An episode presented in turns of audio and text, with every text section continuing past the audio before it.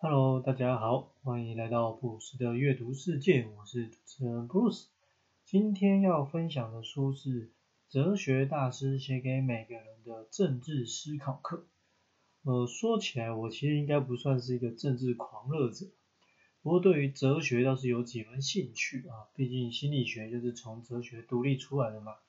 但哲学遇到政治会有什么样的火花呢？哦，我觉得这个组合应该还蛮有意思的，特别是我们自己就是身处在有选举制度的环境，所以这个书名的标题就更吸引我。那最近也刚好要到了选举嘛，所以这本书适合什么样的人阅读呢？哦，我觉得只要你认识字啊，都应该读一读这本书，不管你有没有投票权。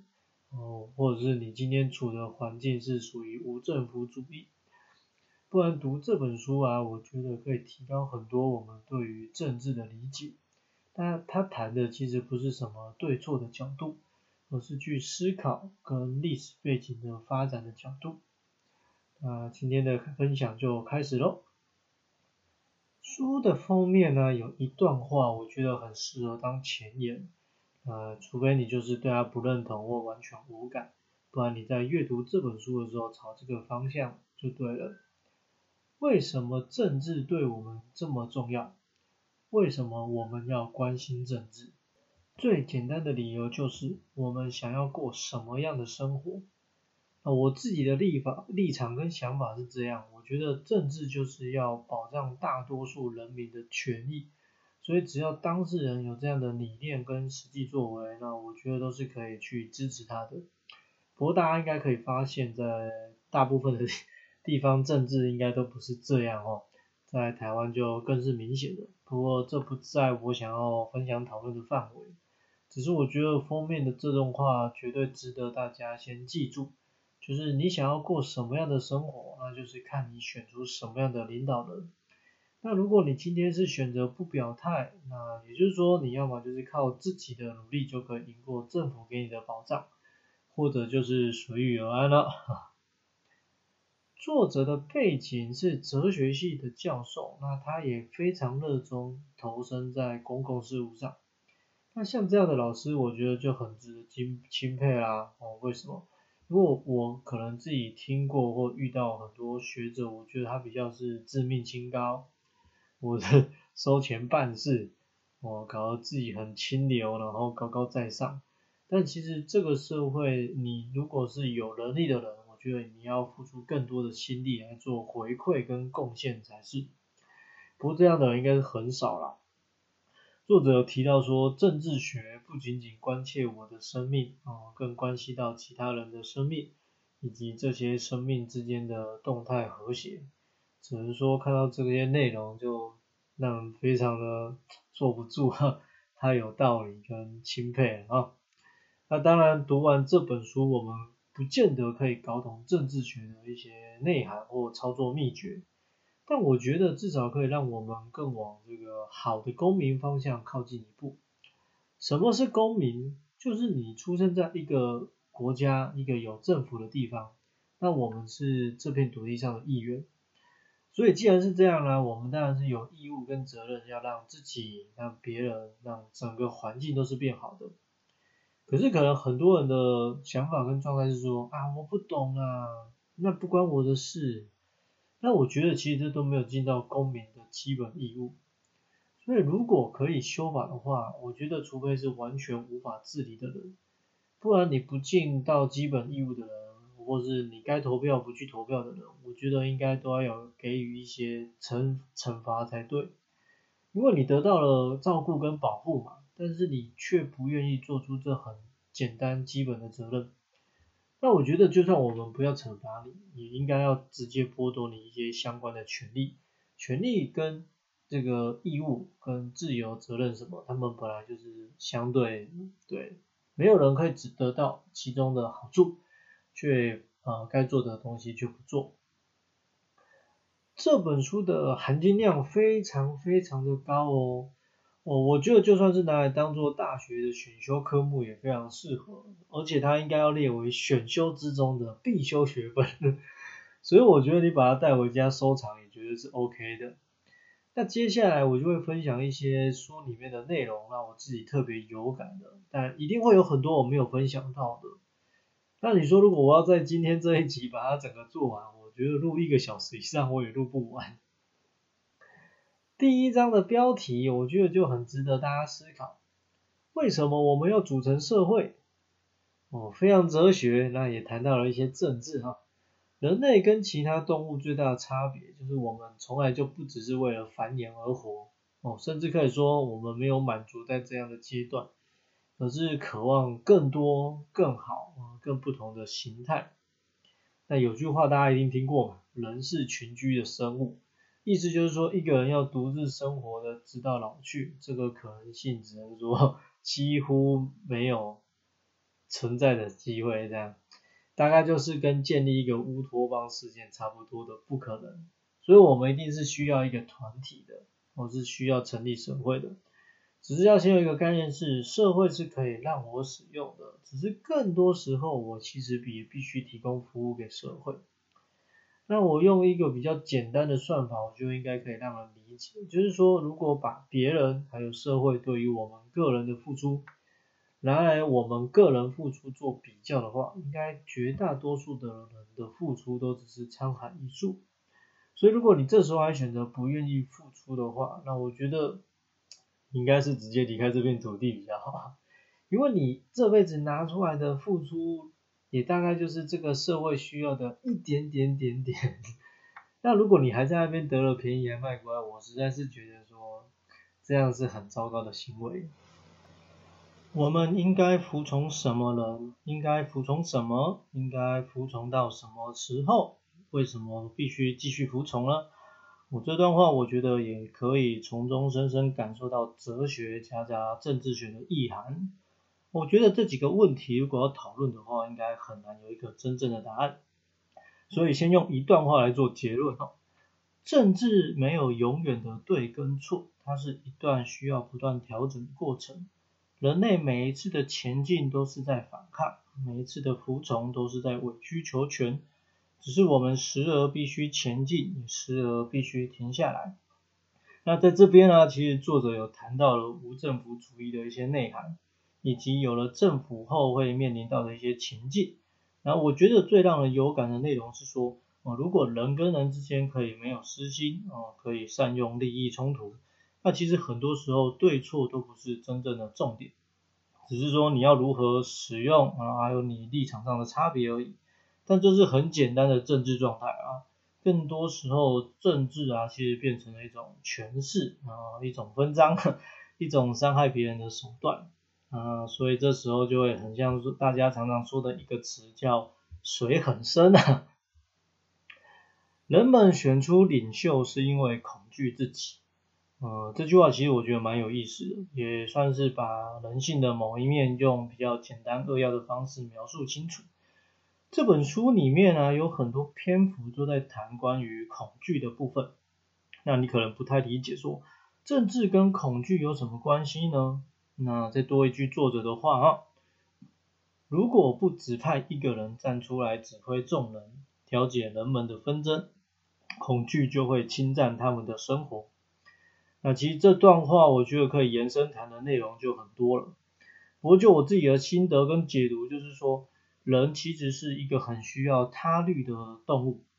呃，心理学里面我们在特别谈发展阶段的时候，都有提到人在小时候是需要他律的，也就是你需要外界的管教来告诉我们你需要做些什么。所以从新生儿开始，这个东西就一直在进行着。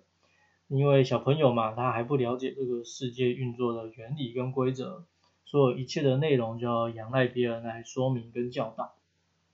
那差不多到了十二岁左右，也就是准备进入青春期、上国中的时候，你就可以慢慢的变成自律，因为已经累积了一些足够的经验跟知识，所以你应该慢慢会知道自己何时该做什么，何时不适合做什么。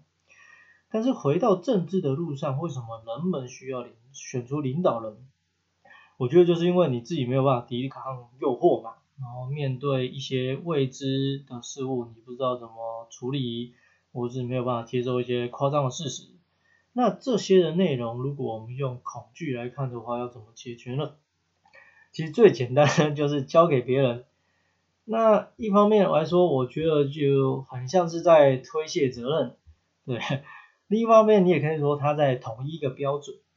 但其实就像前面讲，政治没有一个对错，而且它需要不断的修正嘛。所以我觉得你可以选出合适的领导人，其实就是这个章节最大的重点。那至于会不会换一个脑袋就换一个思考模式，我觉得那是未来未知的部分。所以你要怎么样选出选出合适的领导人？我觉得就是从他过往的这个。情况跟现在的状态来判断。最早的和平主义者是商人，嗯，在这本书里面其实有很多话都打破我的认知。这句话我觉得就更印象深刻了。但你只要静下心来的想一下，你就会明白这句话其实是有道理的。那为什么要特别谈这句话呢？我先抛出另外一个问题，就是你觉得真的有人很喜欢吵闹的日子吗？哦，那其实这个世界上，我觉得是这样的，没有人应该是真的很吵闹，就是他不喜欢没事找事做。只是为什么世界上会有这么多的纷扰？我觉得那是因为有利益跟私心作祟。那商人为什么会是最早的和平主义者？是因为你做生意就是想要赚钱嘛，对吧？可是你要怎样好好的赚钱？简单一点说，就是大家一起赚钱。所以我们保持一个好的关系，然后的让它好好的流通。不过人就是这样，有时候你真的知道越多，就会烦恼越多。所以你开始发现，有有人不想要遵循这种传统的概念去经商，很多事情它就会出现的变化。所以像这几年有一个战争，就乌俄战争嘛，那你稍微了解一下状况。你就会先知道，其实战争的目的从来都不是一定要你把对方灭了，然后或是占领他全部的国土。然后，可是那些没有直接参与战争的国家或商人或者单位还是个体户等等，其实你会发现，就是他们获利跟得到好处是很多的。那可是那些苦啊，然后。被波及的，就是许多没有能力可以应对的平民老百姓。所以打仗其实从来就没有什么真正的不得已。那从政治的角度来看，我觉得也就是一种计算。从因此从上面的内容来说，如果你没有选出那种嗯很好的领导人，或是你选出来了不明智的领导人，容易被影响的领导人。那么人民的生活绝对是没有办法被这个保障的。希腊人发明了民主这句话，呃，我觉得它的背后有很多历史故事跟重点。呃，重点要先讲，就是不是因为希腊人发明了民主就大家非常了不起哈，当然也很重要啦。只是说很多时候都是后人的发扬光大，才可以让一件事情更受大家尊重吧。那么在希腊人的民主是怎么一回事呢？呃，核心价值是这样，就是没有人可以高过法律。我听起来好像很不错啊，不过这件事情在现实生活常常都不是长这个样子，不然你就不会出现人家说什么在台湾啊过了浊水溪法律就怎样怎样，哦，或是一些交通制度到了东部跟南部就变成参考用，像这类的玩笑话。只是说这个法律。呃，怎么样改变？还有他的权利，还有它跟生命相关的时候，其实是不是可以因为人为介入，然后就不一样？还是真的法律说了算，就有很大的差异跟影响了。呃，所以你就算有听过什么法律之前人人平等啊，还是说法律面前我们谈情理法之类的，其实不管哪一派，然后他又用什么样的支持者，事实上都离。没有人高过法律这句话的核心哦，非常远。嗯，以前就看过一句话在说，哦，法律其实是最低标准。这个标准是什么？是道德，代表是说你人民的状态跟素质是很差的时候，你就需要去制定。但是你要说现在人的素质什么样叫好，什么样叫不好，或者是我们要说有没有哪个国家是没有法律的？应该全世界很难找到一个国家是没有法律的，因为有人的地方就有江湖，哈，有江湖的地方就必须有一个秩序。那我觉得法律的存在差不多就是这个概念。所以你要一个地方没有法律，那就是我们前面有提到过的嘛，无政府主义啊，或是乌托邦，或是世外桃源。那这件事情如果不可能存在的话，那要做的是什么呢？就是尽量让法律的存在是可以发挥它被创造的价值。整本书里面有一个观念跟问题，我觉得也是特别有意思，就是说，既然人有差异性，那为什么我们要要求每个人做一样的事情呢？那人有没有差异性，其实就外形上来看，其实好像还好。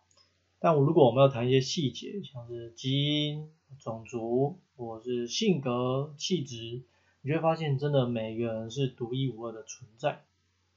其实我们嘴巴上都讲着说我们要尊重个体的不同嘛，嗯，实际上其实整个社会甚至整个世界，其实都是不断的在追求一致性啊，然后在追求标准化，在追求要让大家做出相同的事情。不过在这边讨论这个，其实我觉得已经没有太大的意义。只是我觉得当做这一段的开头是希望大家还是可以思考这个情况，是说，呃，你把真实的状况带入政治里面去思考。书里面有提到，个人跟国家其实是一对难分难舍的恋人。也就是说，今天你是国家的一员就好，那就是我们前面讲的，没有什么你要或不要的部分。别人有的权利你就是会有，但别人要负担的东西你要跟着负担。那如果你真的不想要某些东西，我觉得最简单的方法，不要为难彼此，就是你离开这个国家嘛，然后去一个你可以接受所有状态要求的国家。但是我相信大多数的人可能也没有这方面的能力，这样，所以你再怎么自怨自哀也是没有用处的。因此，在民主的社会里面，我觉得你唯一要做的就是，其实你真的要把自己放在政治里面，然后去思考我们跟政治之间的关系。那其实我们跟政治这些关系，其实我觉得是很简单的，呃，可是有几个原则可以先掌握好。首先是说，不管你要无条件的支持他，还是你要去批评他，我觉得你要都有一个想法跟状态，是你要为了自己还有环境变得更好。因为你只有排斥是没有意义的，或者是你只有那边妖言惑众、挑拨分化也无济于事。除非你今天是可以借由这样的形式，然后去得到个人的好处，但这就很不道德跟非常自私啦，是吧？我们应该可以看到，或者是感觉出来，有些人就是这样的害虫啊。我觉得实在是应该将这样的人给驱逐出境。啊，当然可能他不造成我这边的困扰，可能会去造成其他地方的困扰。但是他如果待在这个地方，只会让一次一切停滞，甚至更差。我觉得驱除之后，然后你也可以去知会其他国家，让这样的人在世界这么大也找不到一个容身之处。我认为这不是残忍，而是他根本就是把自私化发挥到一个最大的程度，而这是非常糟糕的行为。第二个，我觉得要提升的就是我们对于政治的热衷还有投入程度。当然，我觉得不是像书上说的那样，然后简单说就是你整天吃饱没事干，然后就研究政治在干嘛，或者你把家庭、把工作全部都抛诸脑后。可是你可以这样想，一个国家如果真的过得很差，人民又有多少机会可以过得很好，对不对？这样的人一定是少数中的少数嘛。啊，可能也有很多人听到这样的坏内容就心想，啊，我连三张都不搞不定了，我还跟你搞政治。所以我觉得从这样出发点就是这样说，如果你可以选出一个还可以的领导人，然后你也尽了你公民该有的义务。整体国家的状态都提升了，你是不是其实也不用那么的奔波，就可以过上比现在更好的日子？那如果你永远想说事不关己，永远想说啊这一切哪有这么美好？对，然后想说呃，一切就是嗯都是未来的事情啊，我要先过好现在等等。你心里可以这样想，如果不是一直有不好的领导人，那你会一直过上不好的日子吗？对吧？所以。去推估未来是不可知的，这种事情是没有意义的。啊，就像前面有在讲了，再讲过一次，就是我们绝对可以用我们的历史经验，还有现在看到的东西，去做出合适的选择。最后，呃，我想分享书里面的一段话。我的工作不是教育你，指引我们到哪里去，而是提示你我们从哪里来，为什么我们能够到达此处。明天你不想收割的作物，请不要在今天播种，不要在此刻投身于压迫，为了日后获得更多的自由。不要起凌于暴力，为了有一天把我们从暴力中拯救出来。不要将谎言视为利器，为了在未来赢回真理。啊，我觉得政治就是政治，什么意思呢？就是其实它应该也是一个可以很科学的立场。那你不懂没有关系，我再用另外一句话补充一下，就是你不要让它成为一种宗教的角度就好。我没有批评宗教，但我的意思说，当它变成宗教模样的时候，很多时候其实是没有得谈的，因为大家谈到自己信仰的宗教，通常是不。不可被侵犯的嘛，对吧？但政治是为了众人的利益嘛，为了彼此跟环境的美好，所以我们要做出一些更好的形式，然后有一些更好的规范，它是可以被商量的。但是宗教通常不太可能超这个部分，所以如果你从宗教的角度去切入，让它变成某某狂热者的一个手段，然后大家在谈论的时候，通常这个政治就呃没有什么机会了。所以我们要把它改另外一种角度，呃，可以尊重彼此，然后留下讨论的空间，而不是说你看不惯你就不接受，你跟我不是一个同子族群的我就排斥你，那么最后很容易只剩下对立的局面而已。这本书的分享就先到这里了啊，我觉得我的心得感感想可能还是比较肤浅一点的，因为谈政治我不是很很擅长嘛，就是其实这不是我。有接触的领域，那其实书里面还有一些，例如从经济学的角度，或是其他的角度分享，我觉得这些都可以让一个人对于政治的模样，然后有更完整、更全面的观点。当然，这个的前提是说，你真的希望透过政治让自己、让整体都变得更好，而不是只有你自己或是跟你关系很好的人一起吃香喝辣而已。有兴趣的话，一定要记得找书来看。那看完之后要收藏也很好咯。呃，身处在一个民主社会里面，我觉得提升自己的政治素养是非常重要的事情。那么我们下一集分享再聊喽，拜拜。